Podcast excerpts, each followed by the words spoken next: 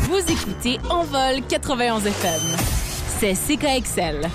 Au Manitoba, c'est notre radio. Envol 91 FM. Envol91.mb.ca. Pour la prochaine heure, vous écoutez Samedi de lire avec Amélie Boivin-Enfield. Bonjour tout le monde, j'espère que vous allez bien à l'émission Samedi de lire. Et aujourd'hui, j'ai le grand bonheur de recevoir Mélissa Véro. Bonjour Mélissa, ça va bien? Bonjour Amélie, ça va très bien et toi? Très très bien, très contente de te recevoir à mon micro et j'ai envie de te présenter à mes auditeurs. Alors, tu es originaire de Montréal.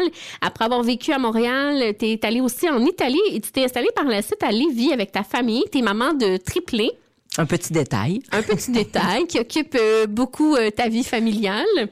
Et euh, tu es également chargée de cours en création littéraire et en traduction à l'Université Laval. Et pendant dix ans, tu t'es impliquée à l'UNEC et chez Copybec en faisant partie du CA, qui a occupé beaucoup ton agenda dans les dernières années. Et dès ta parution en 2011, ton premier roman, Voyage léger, avait enthousiasmé la critique par l'aplomb de ta voix et ton originalité. Par la suite, tu as publié en 2012 euh, le recueil de nouvelles Point d'équilibre. En 2014, le roman L'angoisse du poisson rouge. En 2016, le roman Les voix de la disparition. Et en 2019, tu as collaboré au collectif Dans le ventre sous la direction de Elsa Pépin où tu racontais, je crois, ton accouchement. hein? Oui, euh, qu'on peut s'imaginer quand même assez euh, magique, n'est-ce pas? Quand il y a trois bébés qui sortent en même temps, là, ça, ça crée euh, des explosions dans la salle d'accouchement. Mais c'est vraiment un beau livre. Moi, j'avais beaucoup aimé lire ce livre-là. Et tu as également, euh, par ailleurs, euh, fait de la traduction de plusieurs romans en version française, des romans anglophones The Break de Katharina Vermette, Liminal de Jordan Tanahill et Partie de chasse au petit gibier entre l'âge au club de tir du coin de Megan Gale Coles. Et tu as été récipiendaire du prix du gouverneur général du Canada. Bravo! merci, merci. Oui, ça se prend bien quand même, cette petite tape sur l'épaule. Ben oui, puis la traduction, c'est arrivé comment dans ta vie? Ben, ça c'est drôle. Euh, en fait, euh, je, je faisais pas d'argent hein, avec mes livres. Puis là, je me suis dit, ben, il faudrait que je puisse payer mon épicerie, surtout que j'ai trois petites bouches à nourrir.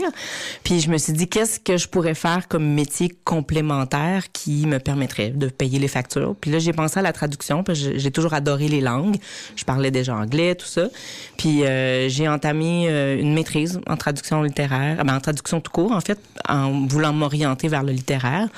Et assez rapidement, j'étais encore aux études, ben, j'ai été recrutée par Myriam Caron-Belzile, qui était à l'époque chez Québec Amérique.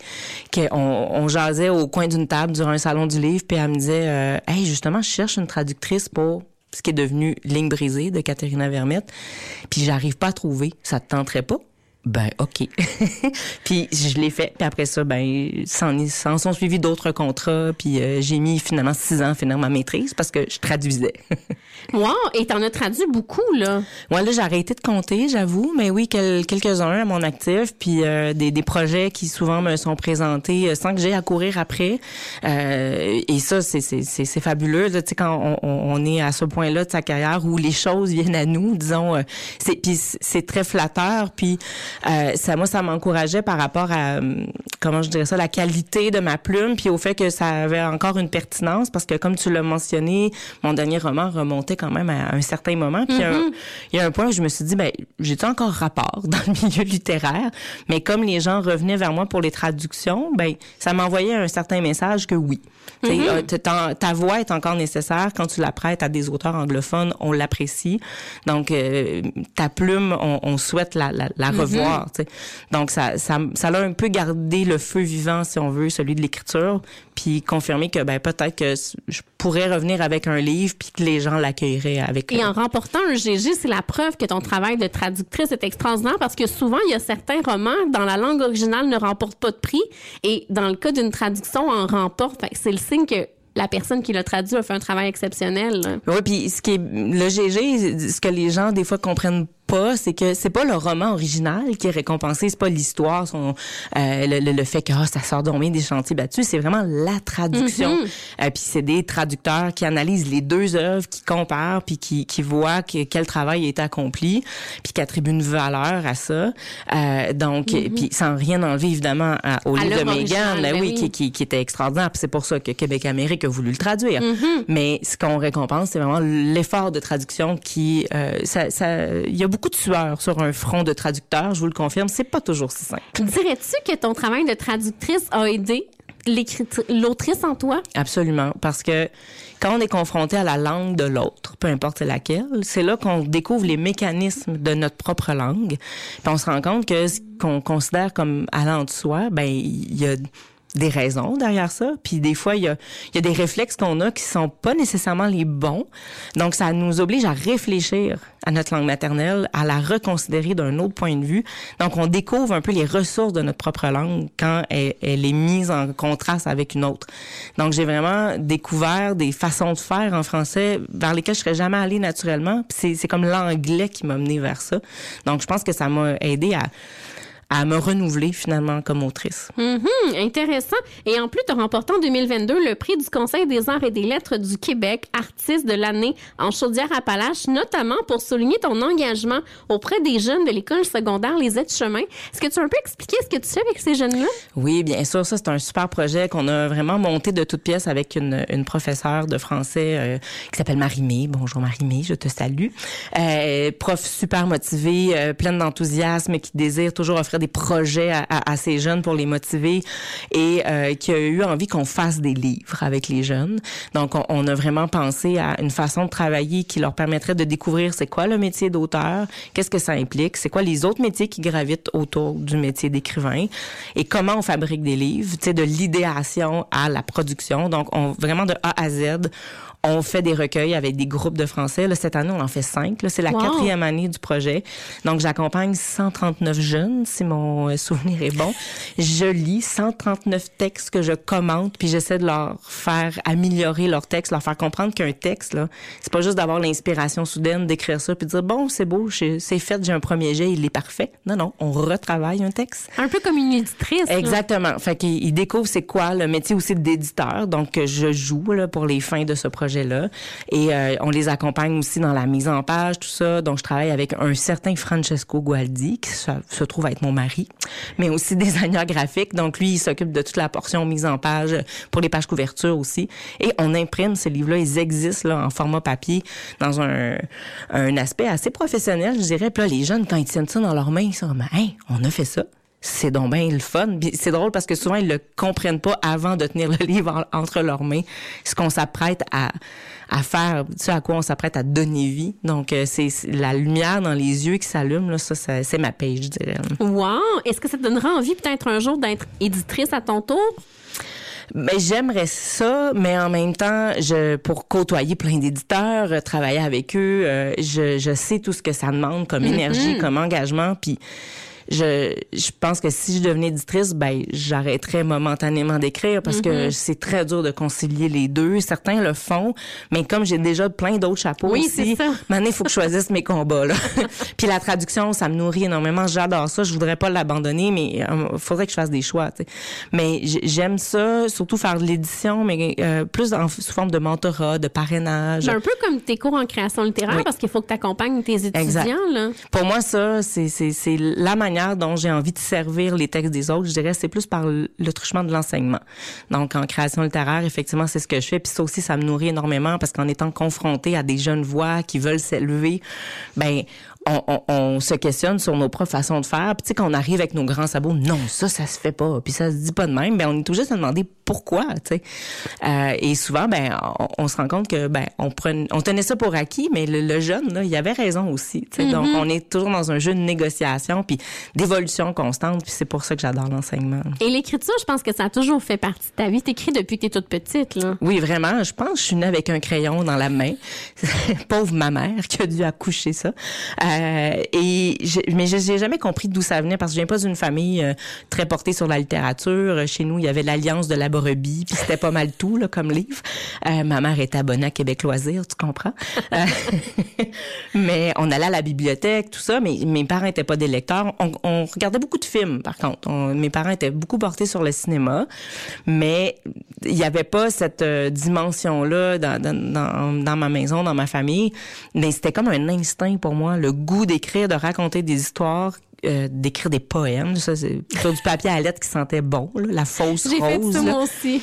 Mais pourquoi? Je sais pas. C'était vraiment une nécessité intrinsèque que, que j'ai jamais réussi à m'expliquer, mais une petite voix que j'ai dû suivre.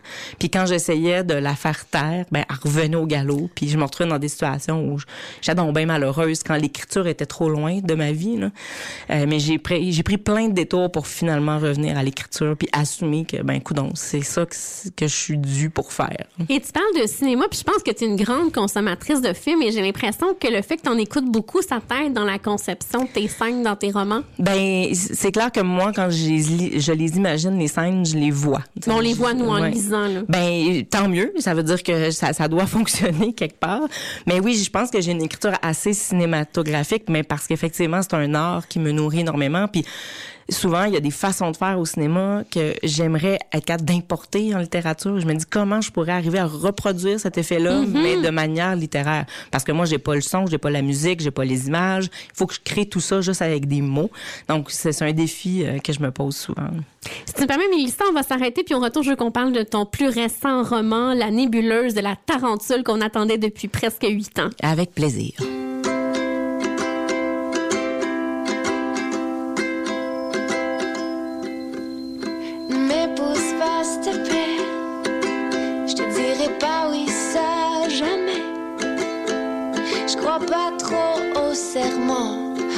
Sépia, les robes à la con. Mais ne m'épouse pas, s'il te plaît. Tout ce que l'on se promet, c'est pour le cinéma. L'éternité, c'est pas si long que ça. C'est sûr qu'il y aura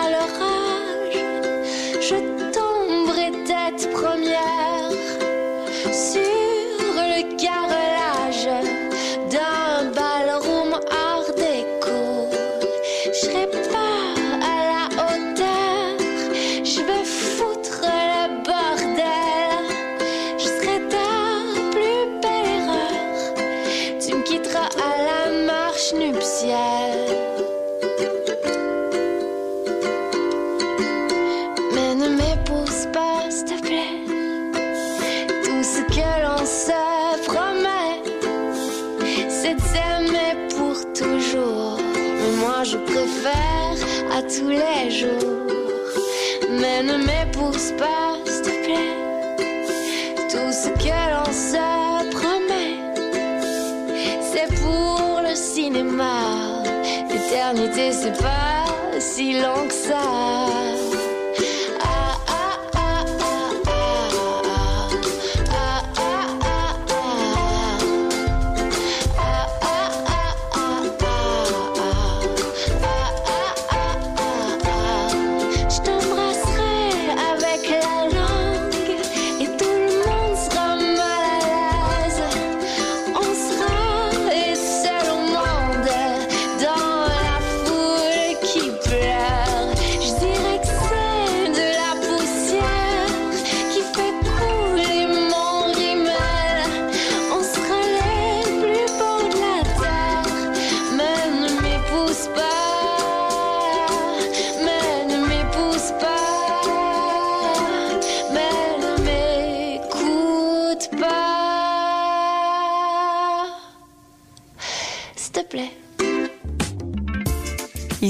Mélissa Perron, vous écoutez Samedi de lire avec Amélie Boivin-Enfield. Je suis toujours en compagnie de mon autrice invitée de la semaine, Mélissa Véro. Et Mélissa, je veux de ton plus récent roman, La nébuleuse de la tarentule, publié chez XYZ. Est-ce que tu veux nous résumer brièvement l'histoire ou tu veux que je le fasse? Euh, fais le don pour voir. OK, d'accord. Alors, c'est une écrivaine au bord de la quarantaine qui est témoin d'une série d'incidents étranges qui vont raviver des cicatrices d'enfance et d'adolescence. Elle va, par exemple, constater d'abord que l'eau de sa piscine s'est évaporée en une nuit. Ensuite, elle va faire la découverte d'une grosse araignée. Et ensuite, elle va croiser le gars sur qui elle tripait à l'adolescence, qui était vraiment rendu une véritable obsession pour elle. Et tu brouilles habilement les frontières entre le passé et le présent, ainsi que le rêve et la réalité Le personnage principal s'appelle Melissa, mais Melissa avec un S. Elle a un mari italien, elle a des triplés et elle a les cheveux roux frisés comme toi et t'aimes nous faire douter de ce qui est la fiction et de ce qui est la réalité. tu dis même en arrière que t'es une piètre menteuse. Non, une maudite menteuse. Une maudite menteuse, tu vois. ça, c'était l'éditrice qui m'a fait pouffer de rire. Je dis oui, on met ça.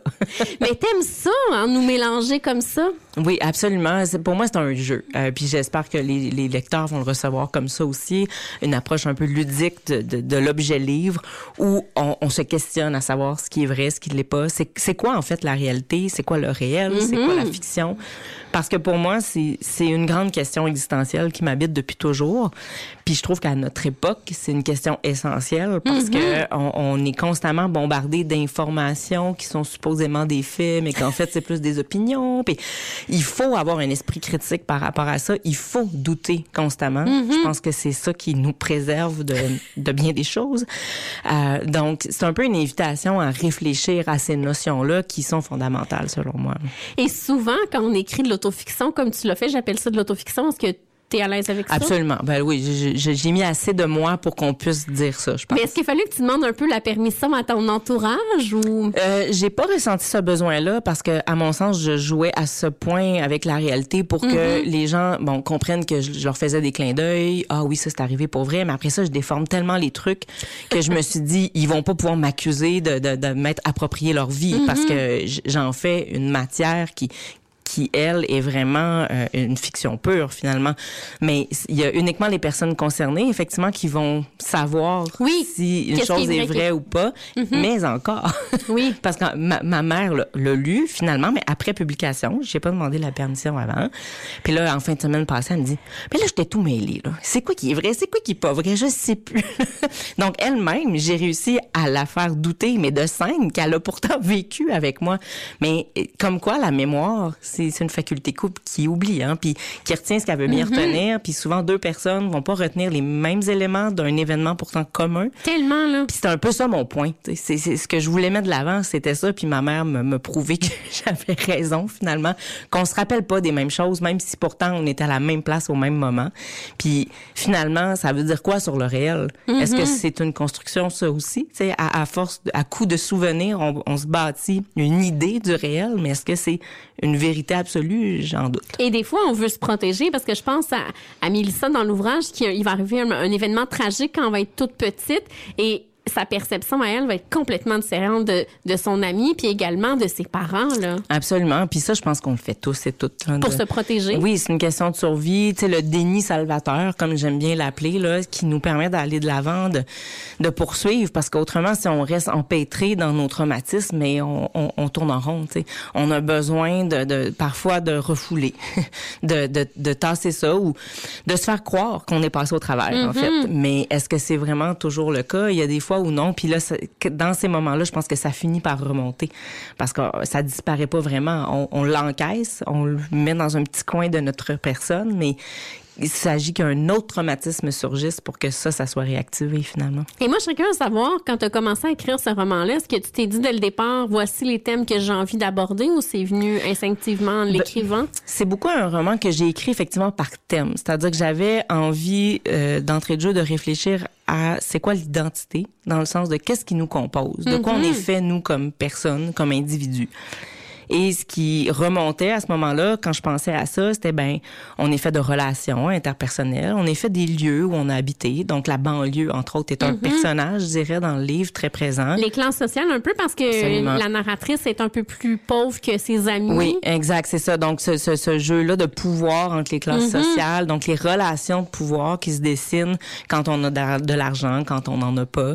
Ça, effectivement, ça a fait partie beaucoup de ma réflexion. Puis pour moi, la banlieue, c'est un des endroits où ça s'exprime le plus clairement, là, cette espèce de clash parfois qu'il peut y avoir entre les groupes sociaux.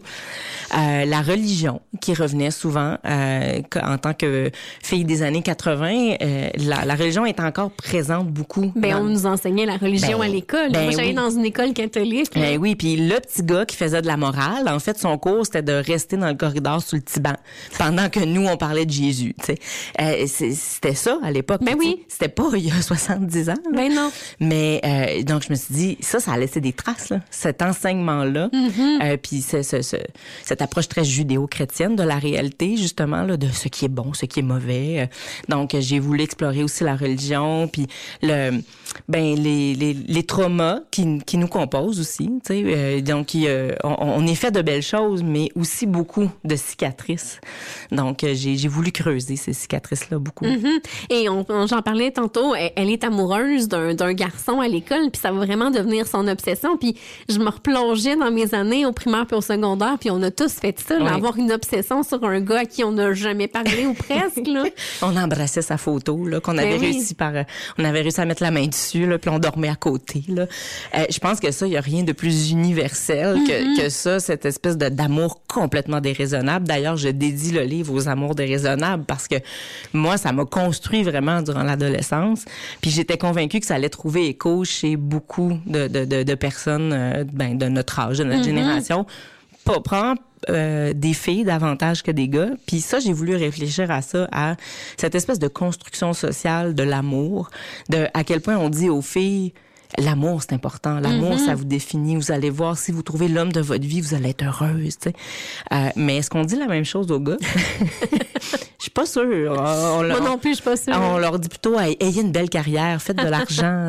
Mais donc ça, c'est des thèmes encore qui, qui reviennent là, la carrière, l'argent, l'amour, comment tout ça se confronte finalement là. euh, ouais. Est-ce qu'il était plus dur à écrire que les autres, celui-là? Parce que tantôt, on le disait, ça a pris presque huit ans avant que tu en sortes un nouveau. Mais j'ai pas passé huit ans à l'écrire. Euh, j'ai euh, j'ai écrit un autre livre en fait durant ces huit années-là qui est resté dans mon tiroir, qui a comme été une sorte de tremplin pour lui. L'autre livre, j'arrivais pas à, à aller là où je voulais.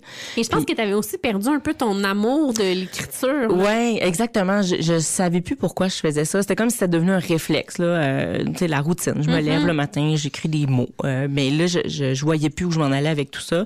Je me suis beaucoup remis en question. Puis c'est beaucoup la traduction qui est venue me redonner la flamme.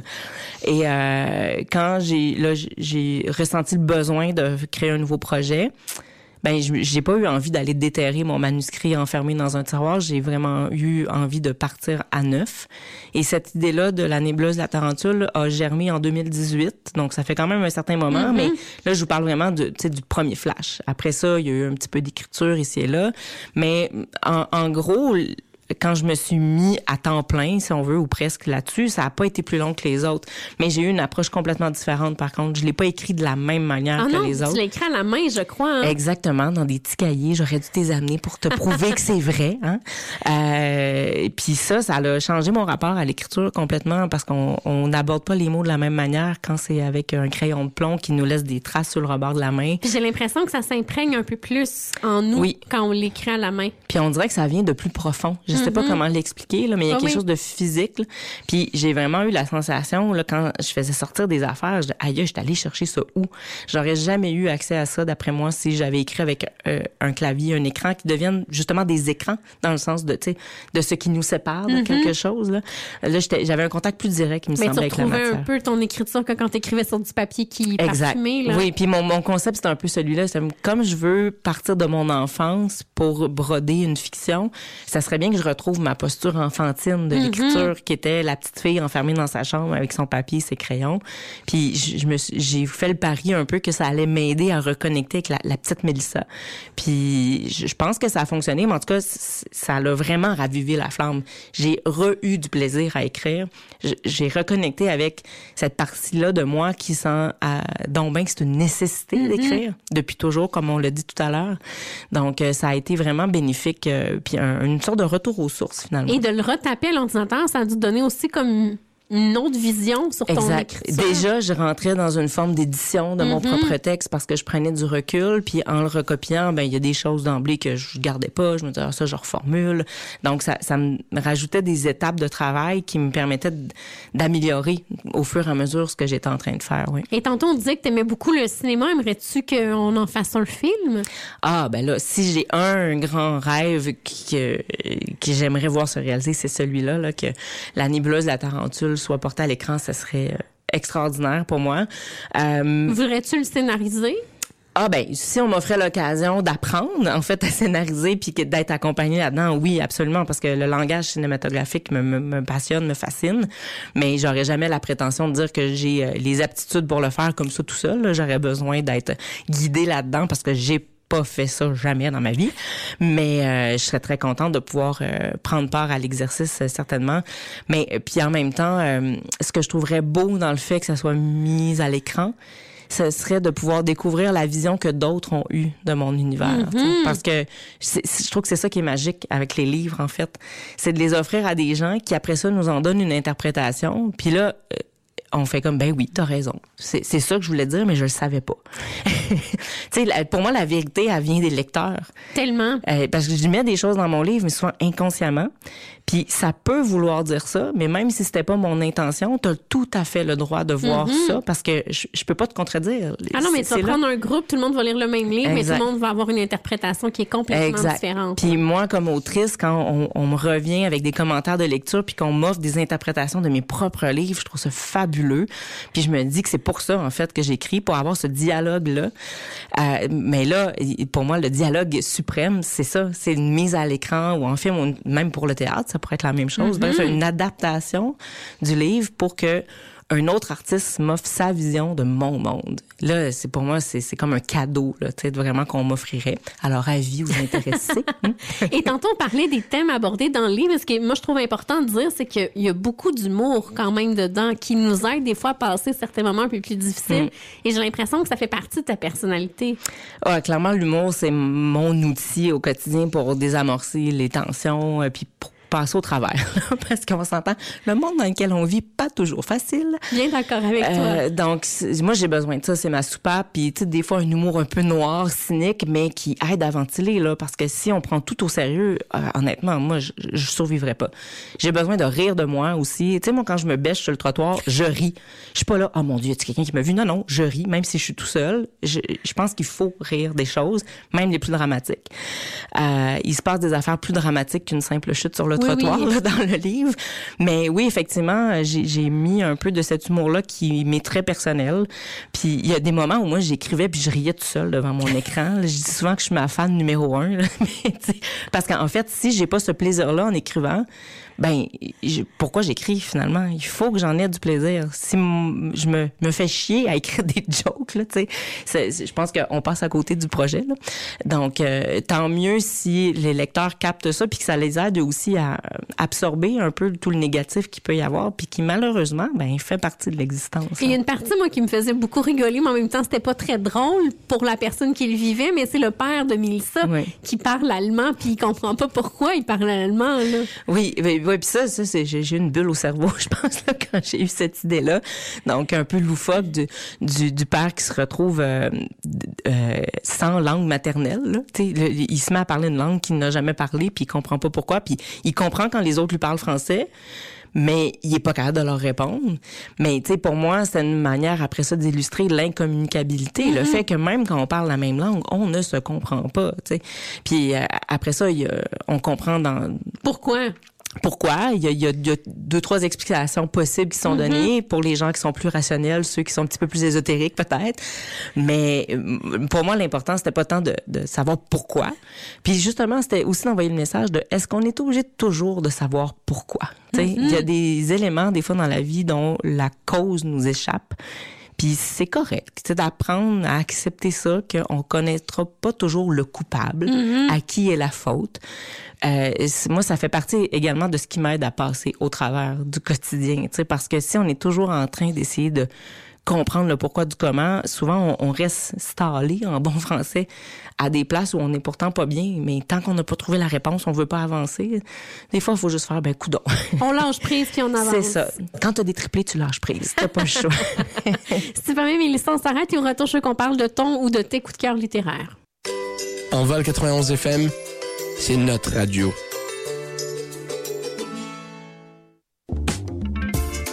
Vous écoutez Samedi de lire avec l'auteur invité d'Amélie Boivin-Enfield. On est maintenant rendu au segment des coups de cœur littéraires de mon autrice invitée de la semaine, Mélissa Véron. Et Mélissa, qu'est-ce que tu as envie de présenter aux auditeurs? Écoute, un coup de cœur que je traîne depuis maintenant quelques temps, mais que je suis pas capable de m'en détacher, c'est La trajectoire des confettis Ah, ben oui. de Marie-Ève. Euh, pour moi, ça- ce livre-là a comme euh, fait en sorte que le temps s'est arrêté. Tu sais, c'est une brique. Oh oui. C'est 600 pages.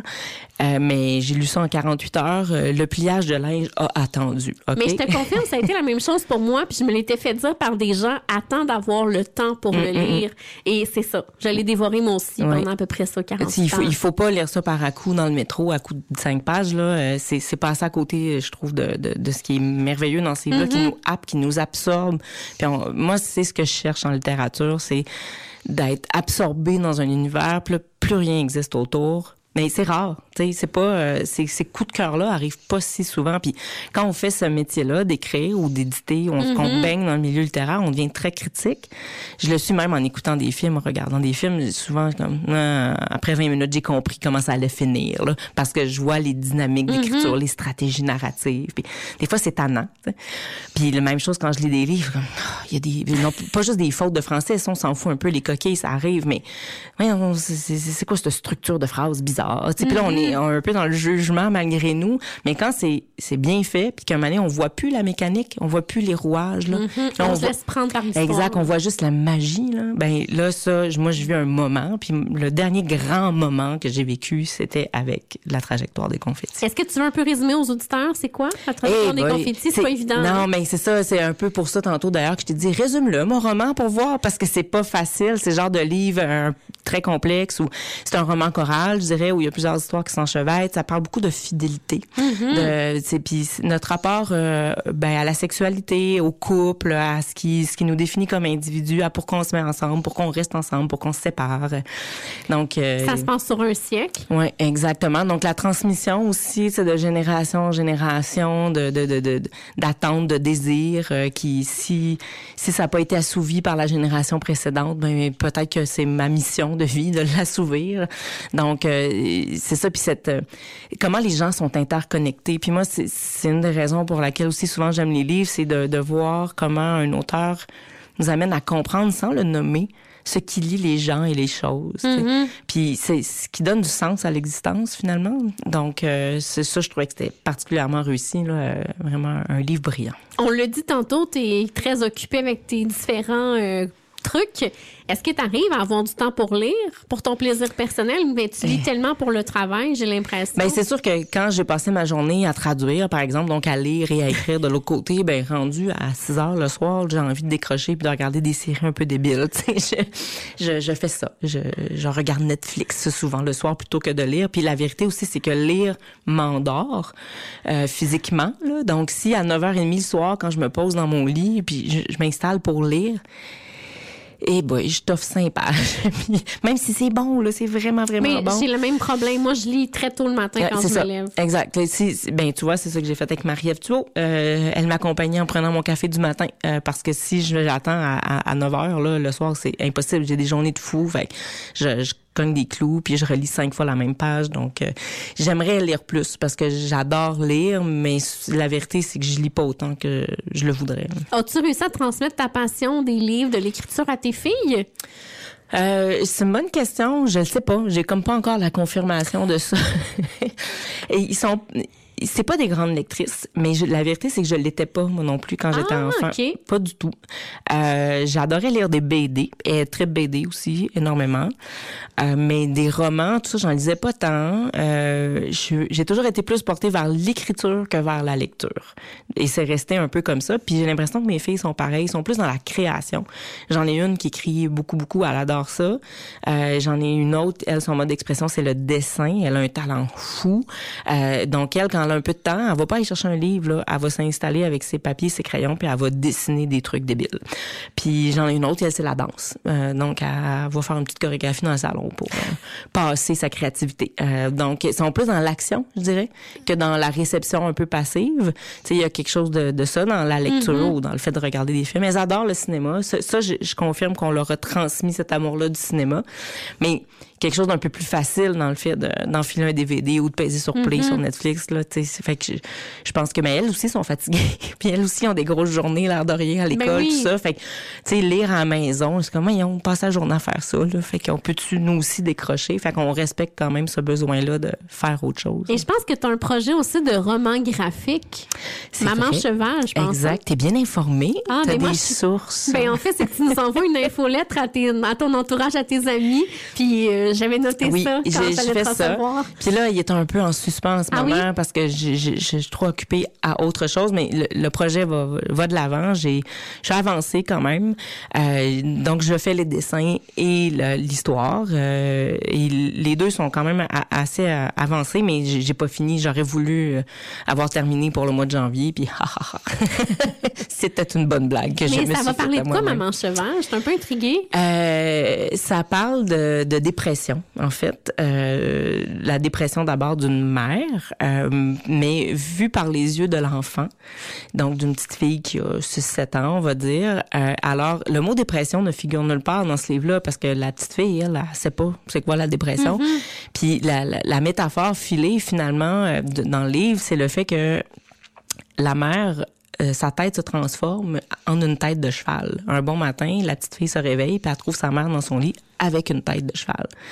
Puis elle comprend pas pourquoi, mais bon, elle l'accepte. Elle se dit, ben coudon, ça a l'air que c'est comme ça maintenant. Puis là, elle se met à, à, à essayer de trouver une explication à la chose, puis à se demander, ben est-ce que ça veut dire que quand on grandit, on, on a tous une tête d'animal? tu sais? Moi, ça va être quoi ma tête? Puis donc, il y a plein de réflexions autour de ça. Puis peu à peu, entre les lignes, on finit par comprendre que, OK, la mère va pas bien. tu sais? Puis c'est pour ça que la petite fille la voit avec une tête lourde. Euh, une- une- elle la voit comme n'étant plus elle-même, finalement. Donc, c'est- c'est une image, mais on est vraiment dans l'univers de l'enfant, puis dans son interprétation du monde qui, qui est teintée d'une sorte de réalisme magique, si on veut. là.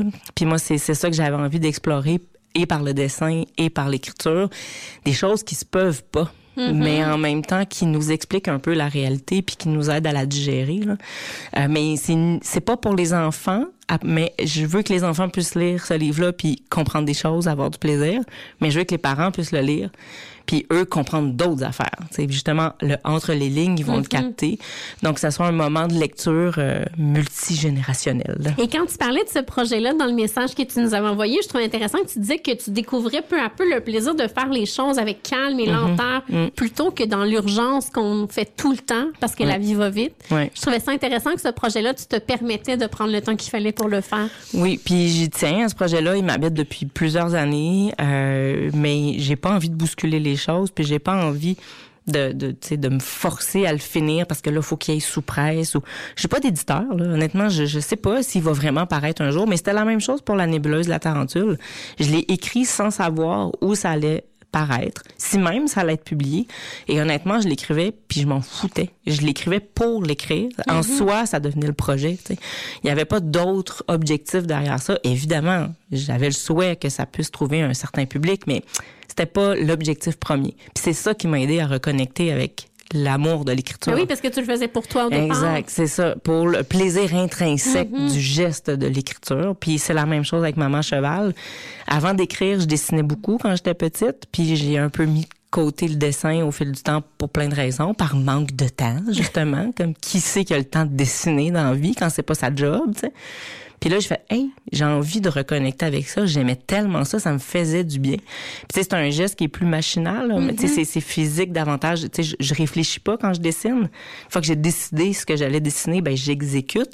Donc j'ai du temps pour méditer. Un peu comme quand je cuisine. J'adore cuisiner pour ça parce que pendant que je coupe mes carottes, là, j'ai comme plein d'idées. Puis tu sais, il y a de l'espace dans ma tête qui se libère parce que c'est pas, euh, ça exige pas de pensée rationnelle. là. Mais le dessin, ça me fait ça. Puis donc, ça me fait du bien le geste même de dessiner. Puis en ce moment, c'est juste pour ça que je le fais. Mais moi, j'ai bien, bien hâte de le voir. J'espère qu'il y a un éditeur qui va vouloir te publier. Ah, Alors encore une fois, avis aux intéressés. Si tu me permets, Mélissa, on s'arrête pour la chronique littéraire, puis on se retrouve pour la conclusion. Tu as vidé tes poches, j'ai compris tes. C'est beau. Il y avait peu de chances qu'on prenne le même bateau, qu'on se fasse confiance. Tu m'as fait renaître en peu de mots, et j'ai pu creuser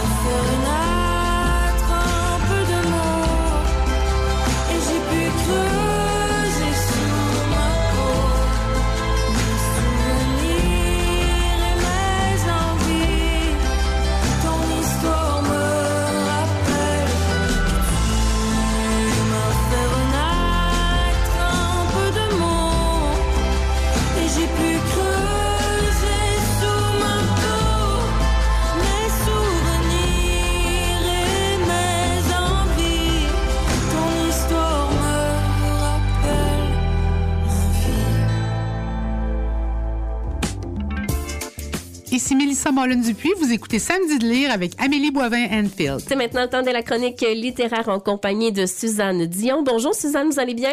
Oui, très bien. Et on commence ce mois-ci avec un destin sauvage, si sauvage, de Inga Vesper, publié aux éditions de La Martinière.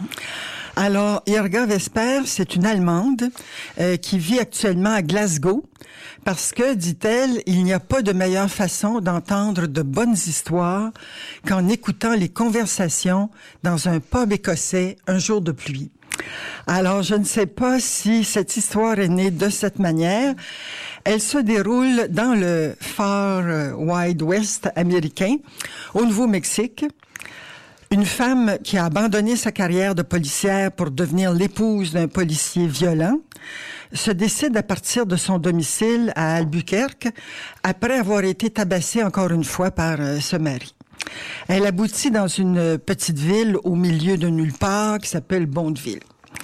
Elle s'installe provisoirement dans un hôtel plus ou moins décrépit et le lendemain de son arrivée, un jeune homme est retrouvé mort derrière l'hôtel où la fille de la propriétaire de l'hôtel, une hippie, a installé un campement avec ses amis. On est en 1970, amour libre, guerre du Vietnam, prolifération des drogues. La police locale détermine qu'il s'agit d'une overdose, malgré certains faits qui ne concordent pas. Notre policière euh, défroquée entend les commentaires de la fille de la propriétaire et cherche à comprendre ce qui s'est passé. Elle interroge quelques personnes et est rapidement convaincue qu'il y a là autre chose qu'une overdose. Euh, elle fait des liens avec ce qui s'est passé il y a 40 ans avec la mère de la propriétaire actuelle de son hôtel.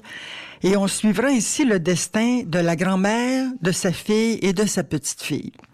Les conditions de vie de ces trois femmes et de la femme en fuite aussi se répondent.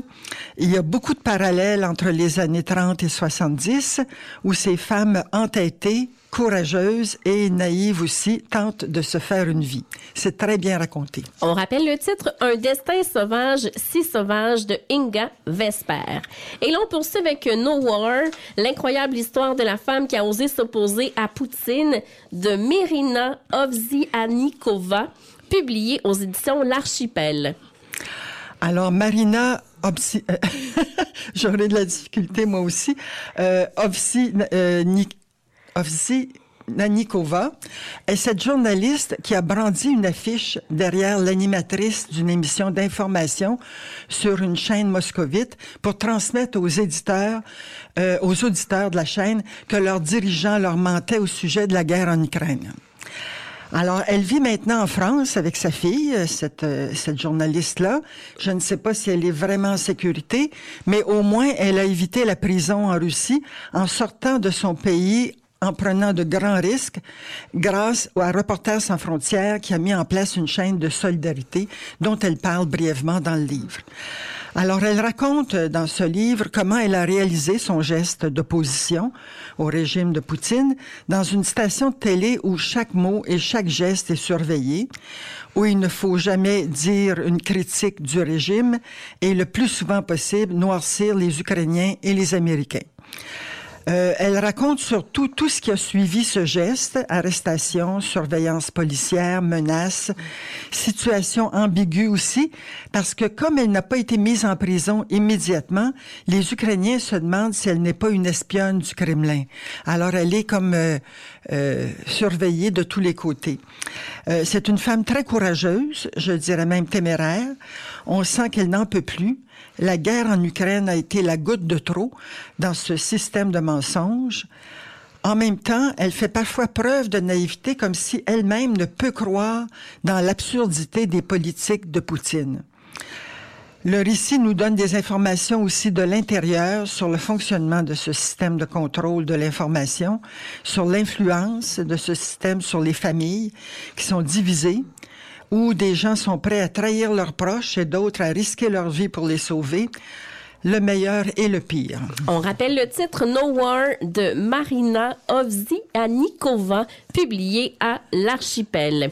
Et l'on poursuit maintenant avec Boulevard Katina de Caroline Vue, publié chez Pleine Lune. J'ai proposé un roman de Caroline Vue il y a quelques années. Ça s'appelait Palawan, un roman qui a gagné des prix. J'aime son écriture. Elle raconte bien. C'est une auteure qui est née au Vietnam et qui pratique la médecine ici à Montréal. Euh, elle a aussi écrit Un été à Provincetown qui a été assez euh, euh, diffusé. Là, on, on, on, en a entendu parler beaucoup. Euh, Boulevard Katina euh, c'est une histoire très émouvante, celle d'un enfant qui naît pendant la guerre du Vietnam, d'une jeune Vietnamienne qui voulait s'affranchir des dictats de ses parents et d'un Afro-Américain parti faire la guerre presque par culpabilité. Alors cet enfant naît dans un couvent orphelinat où ses grands-parents ont envoyé leur fille pour cacher sa grossesse. Il y grandit il invente la vie de ses parents avant d'en apprendre plus sur eux, car il va être rapatrié aux États-Unis lorsque le Vietnam va consentir à laisser partir ses enfants qui sont à moitié américains. C'est émouvant parce qu'on y ressent tout ce que la guerre crée comme rupture, duplicité, mensonge, isolement, et aussi ce qu'elle réunit. il y a beaucoup de solidarité là-dedans, d'entraide, euh, mais aussi beaucoup de solitude et d'incompréhension. Personne ne s'explique vraiment. Euh, il y a la guerre du Vietnam, évidemment, là-dedans, le Nord contre le Sud. Aux États-Unis, les États-Unis contre le communisme, mais aussi la guerre des Blancs contre les Noirs, euh, les Noirs qui ne sont pas plus acceptés au Vietnam qu'aux États-Unis, sauf pendant les combats. Il faut être solide pour se sortir de tous ces, ces problèmes, tout simplement pour continuer à vivre. Et les personnages sont courageux, ils se démènent pour vivre, c'est particulièrement touchant dans la voix d'un enfant. On rappelle le titre Boulevard Katina de Caroline Vue. On poursuit maintenant avec euh, Parizeau, oui au marketing d'un pays de Alain Lavigne, publié chez Septentrion. Il s'agit d'une série qui porte sur l'image d'hommes politiques québécois. Il y a là-dedans euh, Duplessis, Le Sage, Bourassa, Lévesque et ici Parizeau. Je m'attendais à plus d'analyses sur les choix d'images, des stratèges pour euh, ce personnage qui était davantage préoccupé par le contenu que par l'apparence. On relate ses choix et prises de position pour les nombreuses campagnes électorales auxquelles il a participé. Euh, pour ceux et celles qui les ont vécus, ça rappelle des souvenirs et pour les autres, il y aura beaucoup d'informations. L'ouvrage comprend de très nombreuses photographies, notamment des documents marketing de chaque campagne électorale. On y souligne les grandes valeurs de cet homme politique exceptionnel et sa grande capacité à faire passer ses idéaux avant ses avantages personnels. On rappelle le titre Parizeau, oui, au marketing d'un pays de Alain Lavigne. Et là, on va terminer avec Ce que la vie doit au rire de Boucard Diouf, publié aux éditions La Presse. Ce livre de notre Boucard adoré rassemble quelques textes sur l'importance du rire dans notre vie, dans la société, biologiquement. Euh, euh, le rire nous apporte beaucoup, euh, suivi de plusieurs courts textes provenant, je pense, pas mal de ces spectacles. Ces courts textes, toujours amusants, portent sur les expressions québécoises, sur son adaptation à lui au Québec, sur le sexe, sur différentes expériences. Il compare les façons de faire et surtout les façons de dire de l'Afrique et euh, du Québec. On sourit toujours et parfois on part d'un grand éclat de rire. C'est à prescrire en, en cas de déprime. On rappelle le titre Ce que la vie doit au rire de Boucard Diouf. Merci beaucoup, Suzanne, pour les belles suggestions. Merci, à la prochaine. Si le temps me presse, si le câble est flou, si ma seule adresse est dans un monde de fous qui me tient en qui se tient debout, le cœur dans l'ombre, je fais promesse de tenir le coup. Sans tomber,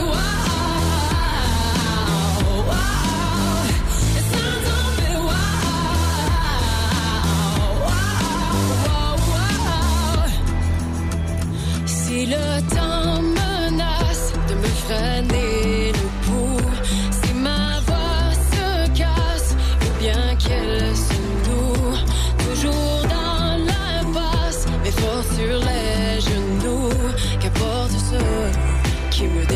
me dépasse jusqu'au bout. Sans tomber, parfois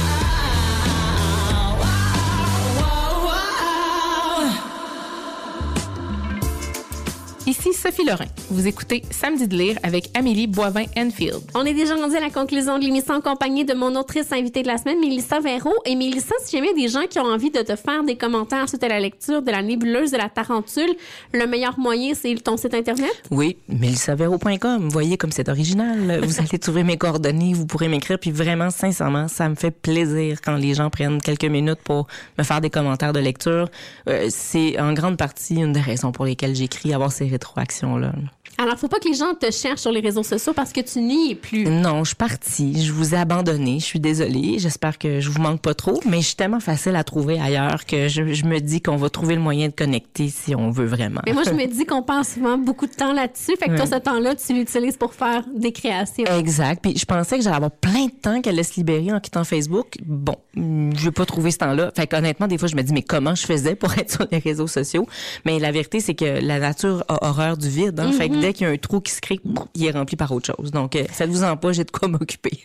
Et qu'est-ce qui s'en vient pour toi dans les prochains mois? Euh, pour la promo du livre, ben, je vais être à Trois-Rivières à la fin du mois de mars. Euh, ensuite, à Québec, quelques semaines plus tard, mi-avril, toujours pour le Salon du livre.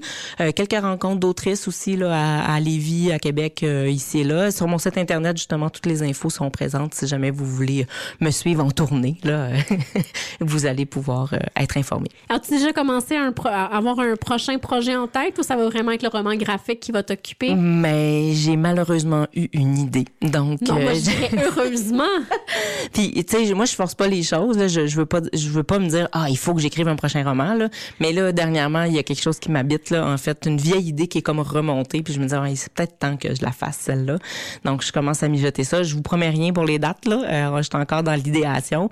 Ça va prendre quelques années sans doute parce que comme on l'a dit, j'aime ça prendre mon temps le plus possible. Moi, je vais juste espérer que ça soit pas aussi long que le Ouais, temps bon, que j'ai attendu. On va essayer de couper la poire en deux, peut-être quatre là. C'est bon, c'est bon, c'est un bon compromis. Mais merci beaucoup, Mélissa, d'être à l'émission. Merci pour ton accueil. Et j'ai une copie de la nébuleuse de la tarentule à faire tirer. Alors, je vous invite à vous rendre sur le site internet de l'émission, samedilire.com dans l'onglet concours. Merci à vous à la maison. Passez une excellente semaine. Je vous retrouve la semaine prochaine pour une autre émission.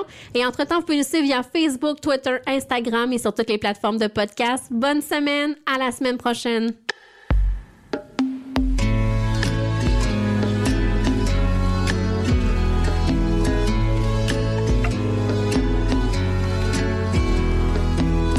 Je sais qu'on s'était rien promis. On s'est juste donné du bon temps. Comme deux amants, comme deux amis. Qui se consolent en attendant. Attendant quoi? La vraie vie, le vrai amour, le vrai bonheur. Moi, la vraie vie, je l'ai senti quand j'avais ma tête sur ton cœur. Les moments parfaits comme celui-là, on ne les revit jamais deux fois. J'ai pas fini d'en voir passer des poules qui paradent à ton bras, des petites filles trop maquillées et qui ne me ressemblent pas. Tu mènes ta vie à toute allure, tu t'étourdis dans tes voyages. Et moi, je pense ma blessure chaque fois que tu prends le large. Les moments parfaits comme celui-là, on ne les revit jamais deux fois.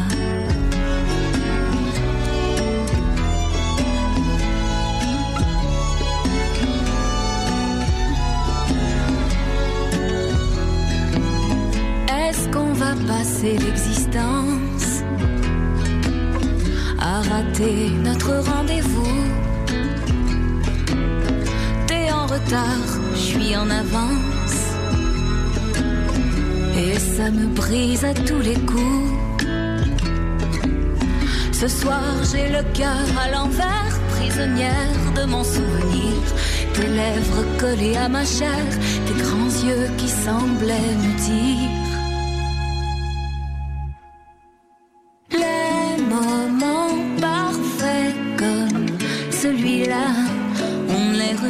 Jamais deux fois. La tristesse m'a ouvert les bras, m'a pris sous son aile. On est sorti quelques fois pour finir chez elle. Et elle m'a redonné la foi tant que c'était en elle. Elle qui m'a promis la lune et m'a coupé les ailes.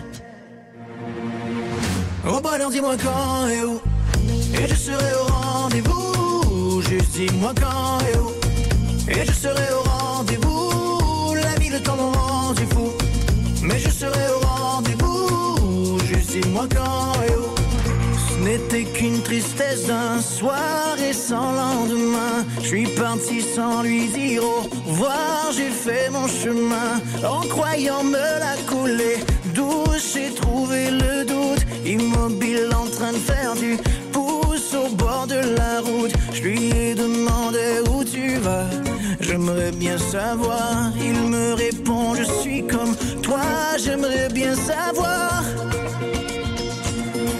Oh, bah dis-moi quand et où. Et je serai au rendez-vous. Juste dis-moi quand et où. Et je serai au rendez-vous. La vie, le temps, mon rendez-vous. Mais je serai au rendez-vous. Juste dis-moi quand et où.